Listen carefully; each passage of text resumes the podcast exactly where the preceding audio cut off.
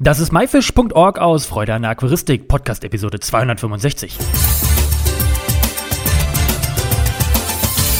Hey zusammen, mein Name ist Lukas Müller und danke, dass du dir Zeit nimmst, mir und meinem Gast zuzuhören. In der heutigen Episode geht es um das Thema Molche, speziell über den Andersen Querzahnmolch und dafür habe ich heute den Jens Krüger am Telefon. Hallo Jens, schön, dass du hier bist. Wie geht's dir? Ja, moin Lukas. Äh, danke da zu sein, freue mich. Ähm dass ich heute mit dir über mein Lieblingsthema reden darf, über die Molche und Salamander. Ähm, ja, mir geht's gut. Sehr schön. Magst du dich dann ganz kurz vorstellen für die Leute, die dich nicht kennen? Wer bist du und was machst du genau? Ja, ich bin äh, der Jens äh, Krüger, komme ursprünglich aus ähm, Bremen, also eher äh, norddeutsch angesiedelt, habe mit zehn Jahren, mittlerweile bin ich Mitte 30, mit zehn Jahren habe ich angefangen, Molch und Salamander zu halten, hauptsächlich Arten aus Nordamerika und Asien, äh, mache das bis heute und bin insofern immer als Terrarianer, Aquarianer unterwegs gewesen und seit 2015 bin ich Präsident des VDA, das ist der Dachverband der Aquarien- und Terrarienvereine in Deutschland. Und wie bist du zur Aquaristik genau gekommen? Tatsächlich über die, also ähm, ich hatte schon immer so ein äh, Fable für alles, was keucht und fleucht. Natürlich auch für so Frösche, die man am Gartenteich äh, findet und, und solche Geschichten. Und dann irgendwann, als ich äh, zum zehnten Geburtstag ein äh, Terrarium geschenkt bekommen habe und ein Buch über Terrarientiere, habe ich mir das dann äh, durchgeblättert und bin bei den Morchen und Salamandern hängen geblieben. Ähm, habe mich dann also gegen Eidechsen, Schildkröten, Schlangen und sowas entschieden und hatte irgendwie das Gefühl, das ist äh, Molche Salamander sind das Richtige und habe damit angefangen und eben gemerkt, das sind tatsächlich ganz spannende Geschöpfe. Bei insbesondere den Molchen Salamandern ist ja auch immer interessant diese Umwandlung vom Larvenstadium dann in das äh, adulte Stadium, also in die ausgewachsenen Tiere, vom, vom Kiemenatmer zum Lungenatmer, was man ja auch in ähnlicher Form bei Froschleuchen beobachtet, diese Metamorphose. Ist insofern ganz faszinierende ähm, Tiere, an denen man, also die man beobachten kann und wo man unglaublich spannende Dinge dann sieht. Ja, heute soll es ja auch speziell um den Andersen Querzahnmolch gehen. Woher stammt er denn eigentlich ursprünglich?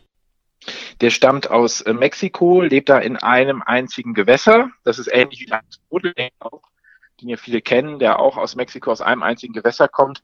Und das Problematische dann eben ist immer, wenn du so eine Art hast, die kommt aus einem See und dann gibt es so Dinge wie Verschmutzung oder im Fall des Anderson Querzahnmolchs, der wird auch äh, offenbar gerne gefischt, um ihn dann ähm, äh, kulinarisch zu verwerten, also wird tatsächlich gegessen. Und ähm, insofern ist das dann auch immer, äh, sag ich mal, so ein Fall, wo schon die Alarmglocken ringen, weil man weiß, das ist äh, eine Art, die ist in der äh, Natur, in der freien äh, Wildbahn äh, bedroht. Und ähm, da muss man dann eben umso mehr schauen, wenn man da in, in Menschenhand eine Population von hat, dass man die auch ähm, vernünftig weiter ausbaut und die Art auf, auf jeden Fall erhält. Weil genau das ähm, haben wir beim Axolotl so, der ist in der Natur de facto ausgestorben.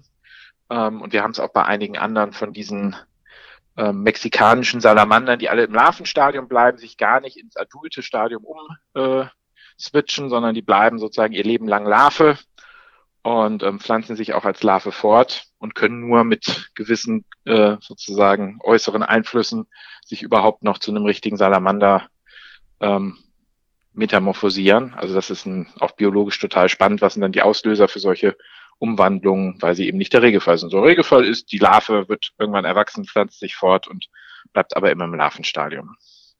Jetzt reden wir ja die ganze Zeit von Molche. Was sind denn eigentlich Molche? Kannst du das ein bisschen beschreiben, ja. wie die so aussehen oder was das ja. genau ist? Also Molche und Salamander, das ist, der Begriff ist eh hinfällig. Also das ist, wenn es eher im Wasser lebt, nennen wir es Molch. Wenn es eher an Land lebt, nennen wir es Salamander im deutschen Sprachgebrauch.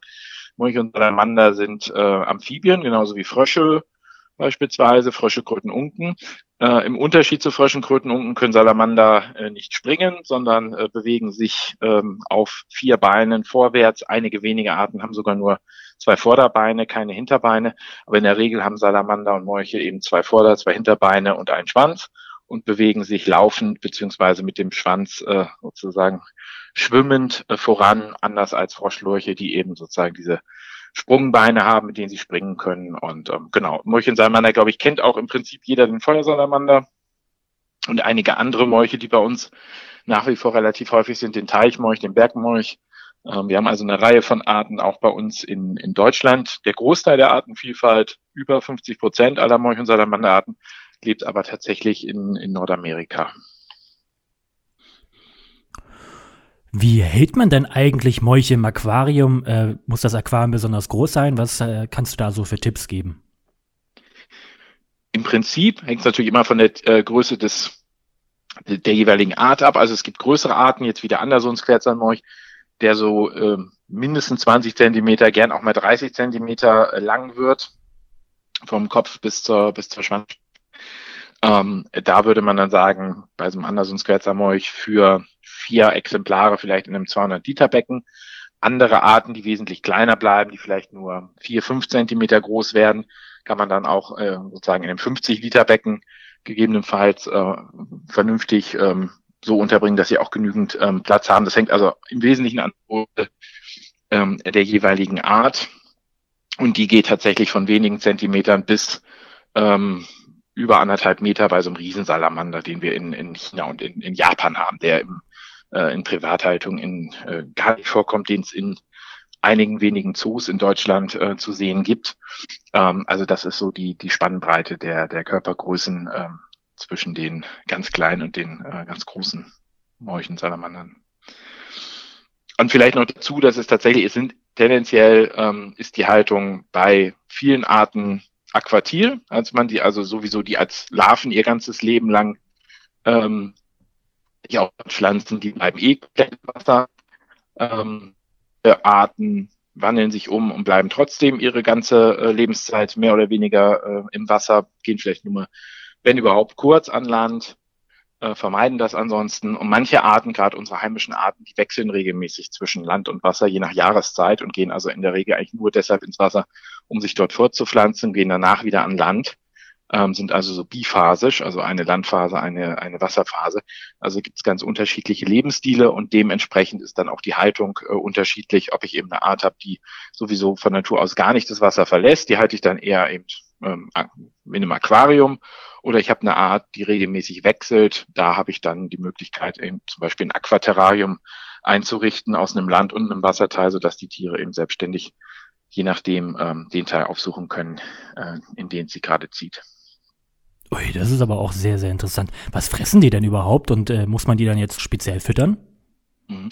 Also sie fressen tatsächlich die Larven und auch die äh, ausgewachsenen Tiere nur fleischliche Nahrung. Also viele Kaulquappen zum Beispiel ernähren sich ja äh, vegetarisch. Äh, das tun ähm, Salamanderlarven nicht und Molch und Salamander, wenn sie ausgewachsen sind, sowieso nicht. Die fressen alles, was sich bewegt und was sie ins Maul kriegen können.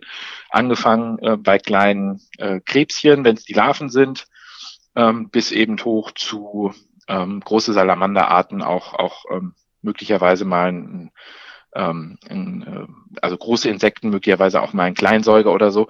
Das mag schon passieren, aber im Prinzip die Arten, die wir so halten bei uns, die sich so zwischen wenigen Zentimetern und 30 Zentimetern ähm, bewegen, die kann man gut, äh, je nach ähm, dem, ob Land oder Wasser äh, äh, gerade angesagt ist, kann man sie im Wasser gut füttern, eben mit allem, was man so an, an ähm, Futtertieren im Wasser kennt, also von Wasserflöhen über Mückenlarven bis hin mal zu einem Regenwurm und ähm, an oder auch mal einem Stückchen Fisch und im Landstadium äh, dann eben auch, was weiß ich, vom Regenwurm über die Made bis zum, ähm, ja, bis, bis zu anderen kleinen Insekten, kleine Heimchen.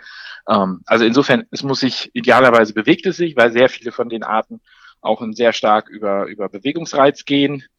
Ähm, es kann aber auch bei den wasserlebenden Arten zum Beispiel tiefgefrorenes, äh, tiefgefrorene Mückenlarven sein, die ja von sich aus keinen Beutereiz mehr haben, durch Bewegung, die nur noch halt einen Geruch äh, aussenden und das äh, äh, finden die äh, Molche-Salamander dann auch und das schmeckt ihnen auch. Aber insofern also ist die Ernährung eigentlich erstens rein fleischlich und, und B eben mit allem, was ähm, so auch in der Natur dem Molch oder Salamander über den Weg laufen äh, könnte. Zum Beispiel bei einem relativ nahen Verwandten von diesem Andersons-Querzahnmolch, äh, dem, dem Pezzoaco-Querzahnmolch, da ist es so, ähm, dass man bei Untersuchungen an Tieren in der freien Wildbahn tatsächlich festgestellt hat, dass ähm, die auch gerne so kleine Krebse fressen, die in dem Gewässer leben. Also es können auch durchaus wehrhafte Beutetiere dabei sein. Da sind die relativ ähm, robust, sich die trotzdem einzuverleiben. Und wie oft benötigen die so Futter? Täglich, alle zwei Tage? Ähm, fressen die sich irgendwas an? Ja, ähm, also gut ist es gar nicht mal täglich zu füttern, weil viele von den Arten, Molchensalamander-Arten sind tendenziell Lauerjäger, bewegen sich also gar nicht so viel, sondern warten, dass ihnen die Beute mehr oder weniger äh, vors Maul rennt. Und bei täglicher, reichlicher Fütterung ähm, ist die Gefahr von äh, Verfettung innerer Organe, also Leberverfettung und solchen Dingen. Ähm, da ist es besser bei, bei ausgewachsenen Tieren alle zwei, drei Tage zu füttern. Ähm, bei Jungtieren hingegen ist es äh, optimal, wenn die mehr oder weniger im Futter stehen. Also wenn sie quasi ständig, äh, sobald bei ihnen Hungergefühl aufkommt, auch ein äh, Beutetier finden. Insofern Jungtiere täglich füttern und ausgewachsene Tiere alle paar Tage füttern, um eben dann solche Verfettungen zu vermeiden. Kann man denn Molche, wenn man jetzt Molche hält, die mit anderen Tieren vergesellschaften oder ist es dann ein reines Art-Aquarium? Also die Vergesellschaftung ist natürlich in, insofern ähm, ein Stück weit problematisch, als dass da relativ leicht dann auch die Gefahr ist, dass so ein Molch auch einen Fisch, den man beispielsweise dazu setzt oder eine kleine Garnele ähm, als Beutetier empfindet. So, weil das eben sozusagen ja alles, so, sobald es irgendwie ins Maul passt, potenziell ähm, äh, einen Futterreiz auslöst.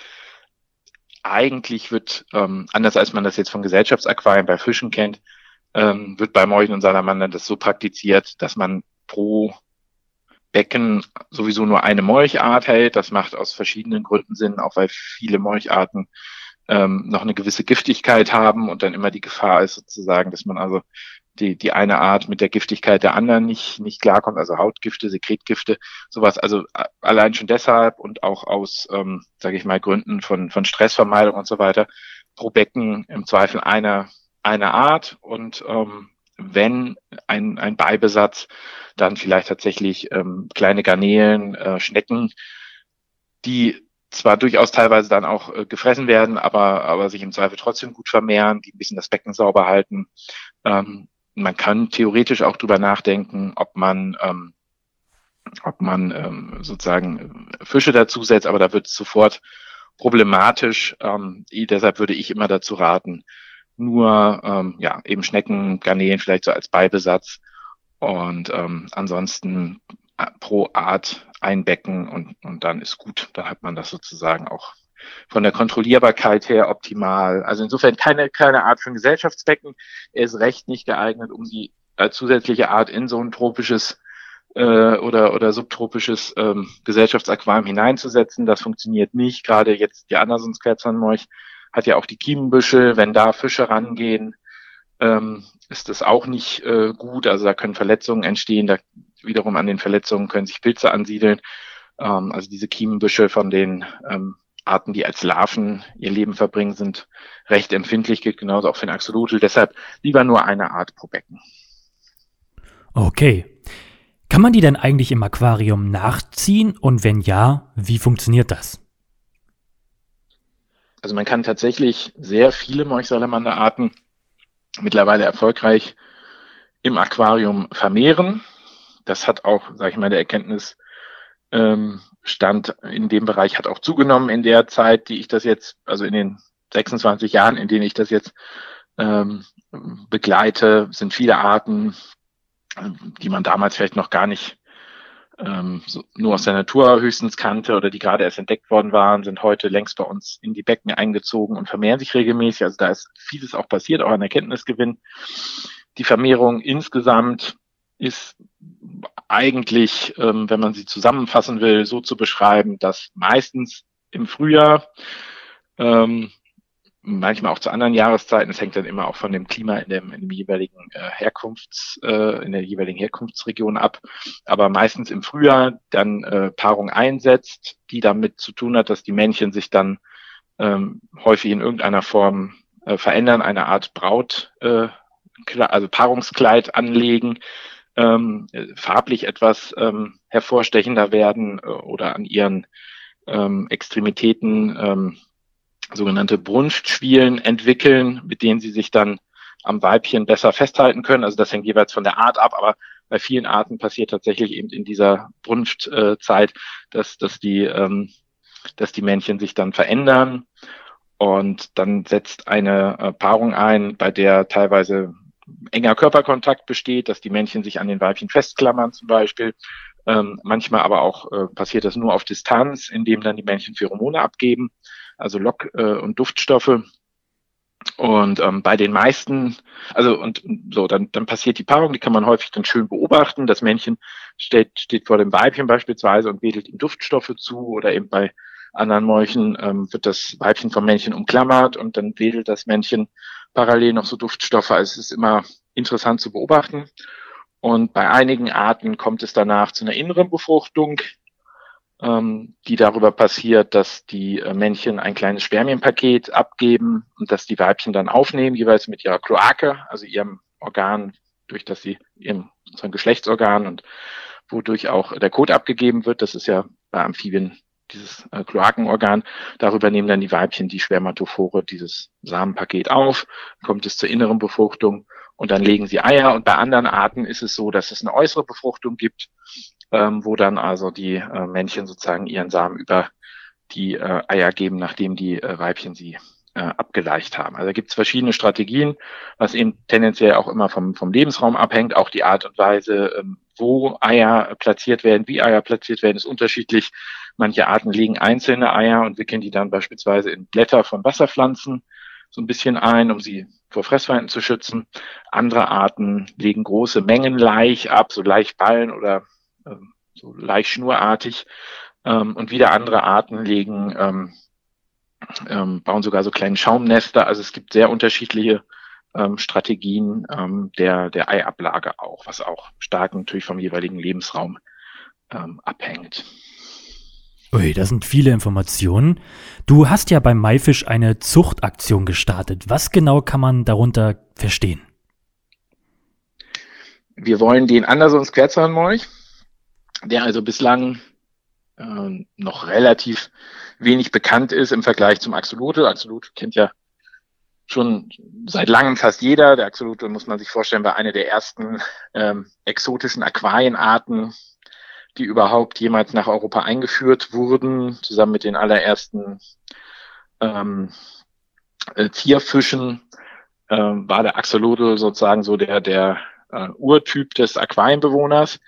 Und der ist auch heute noch sehr präsent, wird viel gehalten. Der Andersons-Querzernmolch, der mit dem Axolotl eng verwandt ist, der farblich bisschen anders aussieht, gelb, bronzefarben, darüber so ein schwarz, teilweise bläuliches äh, Netzmuster rote Kiemenbüschel. Der Andersonsquerzamolch ist im Vergleich zum Axolotl kaum bekannt. Es gibt eine Reihe von Haltern, die ihn äh, pflegen und ähm, regelmäßig auch züchten, aber die Anzahl derer ist überschaubar. Und ähm, da diese Art in ihrem natürlichen Lebensraum als bedroht gilt, eben aufgrund der, ähm, des Habitatverlustes, äh, Verschmutzung des Lebensraumes und auch Bejagung ähm, sozusagen zu kulinarischen Zwecken, war jetzt die Idee, dass wir mit Tieren, äh, die ich nachgezüchtet habe, in diese Zuchtaktion gehen, zusammen mit dem ZZF, also der VDA als äh, Kooperation äh, zusammen mit dem ZZF, dass wir von diesen Querzahnmolch nachzuchten jeweils Gruppen abgeben an interessierte Halterinnen und Halter und dass die dann äh, mit diesen äh, Tieren hoffentlich auch ähm, Zuchterfolge haben und sich auf die Weise die Art äh, weiter verbreitet. Das ist äh, der Kern, der dahinter steht. Was muss man denn tun, um sich zu bewerben, beziehungsweise welche Voraussetzungen braucht man? Ähm, man sollte im Idealfall schon ein bisschen Erfahrung äh, im weitesten Sinne mit Aquaristik gerne auch äh, speziell mit ähm, Amphibien, Aquatien, Amphibien haben da ähm, die Art, also der Andersens-Quetzalmolch, als durchaus in der Zucht schwierig gilt, nicht so leicht wie es jetzt beim Axolotlfeld. Ist also so ein bisschen Vorerfahrung mit, mit äh, der Thematik, vielleicht beispielsweise mit Axoloteln, ähm, durchaus ähm, schön. Wenn man das noch nicht hat, wenn man beispielsweise bislang äh, nur im Bereich ähm, Fische unterwegs war, aber trotzdem dort auch versiert ist, ähm, sollte man sich auf jeden Fall, wenn man Interesse hat, auch bewerben. Ähm, wir wollen halt nur, dass tatsächlich schon so ein gewisser, ähm, gewisses Vorwissen äh, und eine gewisse Vorerfahrung äh, im, im Bereich äh, Aquarium äh, da ist und eben je besser man schon auch mit Amphibien Bescheid weiß, äh, umso besser ist das dann. Ähm, das soll also die einzige äh, Hürde sein, die es gibt. Ansonsten ein ausreichend äh, großes Becken zur Hand zu haben, auf vier Exemplare, 200 Liter in etwa gerechnet, ähm, ist auch zwingende Voraussetzung. Und genau, dann war es das eigentlich schon und dann ähm, kann man sich bewerben und dann, ähm, wenn man Glück hat und den Zuschlag bekommt, ähm, dann ziehen vier Andersons Querzahnmolch Jungtiere dann demnächst ein. Ähm, bis wann kann man sich bewerben und wohin muss man die Bewerbung schicken? Also die Aktion beginnt äh, am 16., sprich äh, an dem Tag, an dem auch dieser Podcast erscheint und da kann man sich dann also beginnen zu bewerben. Man hat aber noch ein bisschen Zeit. Also wenn man jetzt den Podcast erst hört, und ähm, sich nochmal eine Nacht drüber schlafen will, kann man sich bis zum 13. November Zeit lassen. Und ähm, spätestens dann sollte man seine Bewerbung eingereicht haben. Und dann wird es eben ausgewählt und dann ähm, regeln wir sozusagen, dass ähm, dann die äh, Tiere zum jeweiligen ähm, ähm, zukünftigen Besitzer kommen. Und dann gehen, legen wir also dann einige Wochen später mit der eigentlichen ähm, Aktion los, die dann darin besteht, dass die Halterinnen und Halter, die also jeweils vier Tiere bekommen, die gehen dann auch in den Besitz über. Also ähm, das ist dann, äh, sind dann in Zukunft die äh, Tiere der neuen Halterinnen und Halter. Und wir würden uns natürlich wünschen, dass wenn eine Nachzucht dann glückt, die Tiere auch entsprechend von diesen Halterinnen und Haltern dann wiederum abgegeben werden, um auf die Weise die Art äh, in einer äh, Population im Aquarium sozusagen zu stärken. Und was wir noch so als äh, weiteren relativ ernst gemeinten Wunsch an alle die haben, die äh, teilnehmen möchten, ist, dass sie ihre ähm, Erfahrungen mit dieser Art ähm, auch dokumentieren, um auf die Weise nicht nur im Idealfall Nachzuchten ähm, äh, zu äh, generieren, sondern auch noch mehr Wissen ähm, über die Art und ihre Fortpflanzung ähm, zu erlangen. Also insofern so Fragen wie, wie sind Temperaturwerte, Wasserwerte und so weiter, ähm, wie ist das Verhalten, solche Dinge. Also einfach so ein, so ein ganz klassisches ähm, Haltungs- und, und Zuchttagebuch zu führen. Ähm, das ist sozusagen der, der zweite Gedanke, weil wir auch wissen, die Art ist ähm, noch nicht so lange in unseren Aquarien vertreten wie der Axolotl.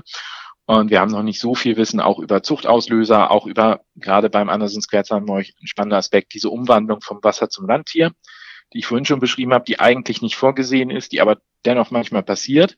Die passiert beim Andersens Querzahn-Molch häufiger als beispielsweise beim Axolotl.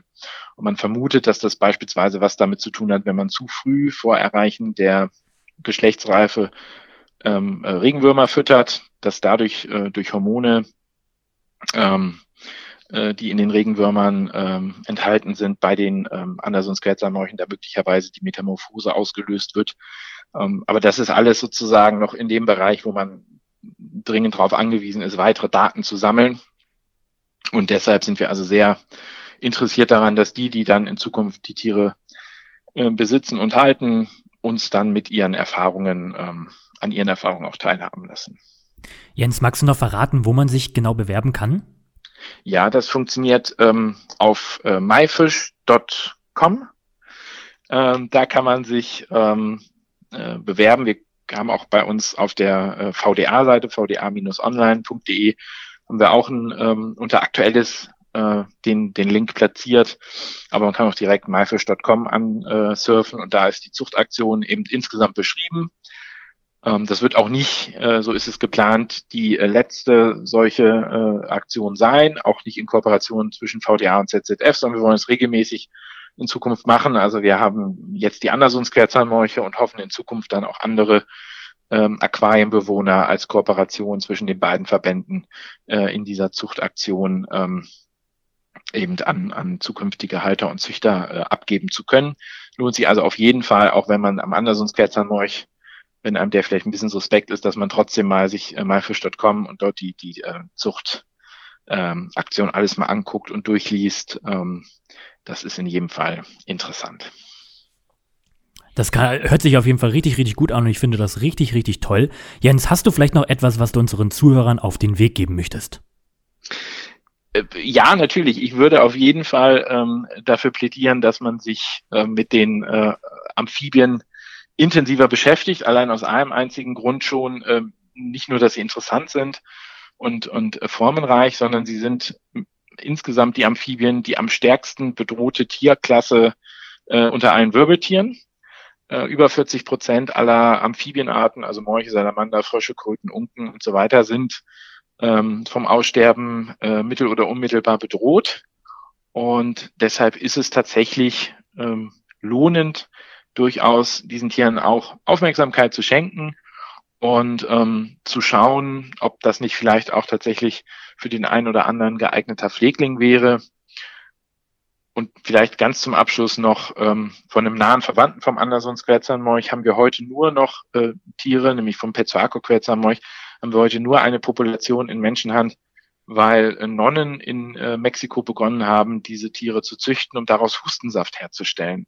Ähm, das heißt, im Ursprungshabitat, ähm, das war schon, das hatte schon sehr gelitten, aber die Nonnen haben diese Tiere in ihrem Kloster gezüchtet und aus diesen Tieren wiederum ähm, wurden dann ähm, nach Europa die ersten Importe gemacht an, an Zoos in äh, Deutschland und in Österreich und dadurch haben wir heute von diesem Pezzoaco-Quetzalmorch äh, eine Population, die sich langsam stabilisiert in Menschenhand. Also manchmal sind es tatsächlich ganz ähm, bizarre äh, Umstände, die dazu führen, dass diese bedrohten Tiere überhaupt ähm, zu uns gelangen und von uns dann idealerweise auch vermehrt werden können und dass man Wissen über sie äh, gewinnt. Und das aller, allerletzte vielleicht noch ganz zum Schluss, was auch spannend ist, diese Tiere können sich extrem gut regenerieren, was innere und äußere Organe angeht, weshalb mittlerweile Wissenschaftler aus der Medizin und aus der Pharmakologie daran forschen, wie man dafür für den Menschen lernen kann. Also so ein Axolotl kann innere, äußere Organe komplett regenerieren und man versucht das irgendwann auch für die Humanmedizin ähm, irgendwie nutzbar zu machen, diese Erkenntnisse daraus. Also es ist ein, ein wahnsinnig spannendes äh, Universum und ähm, ich lade jeden ein, sich damit äh, mal inniger zu beschäftigen. Ja, das kann ich auch nur jedem empfehlen. Ähm, informiert euch, schaut euch die Tiere mal an, vielleicht sind die ja etwas für euch. Jens, vielen Dank für deine zahlreichen Antworten und weiterhin noch ganz, ganz viel Erfolg mit den Zuchterfolgen. Lukas, ich danke dir.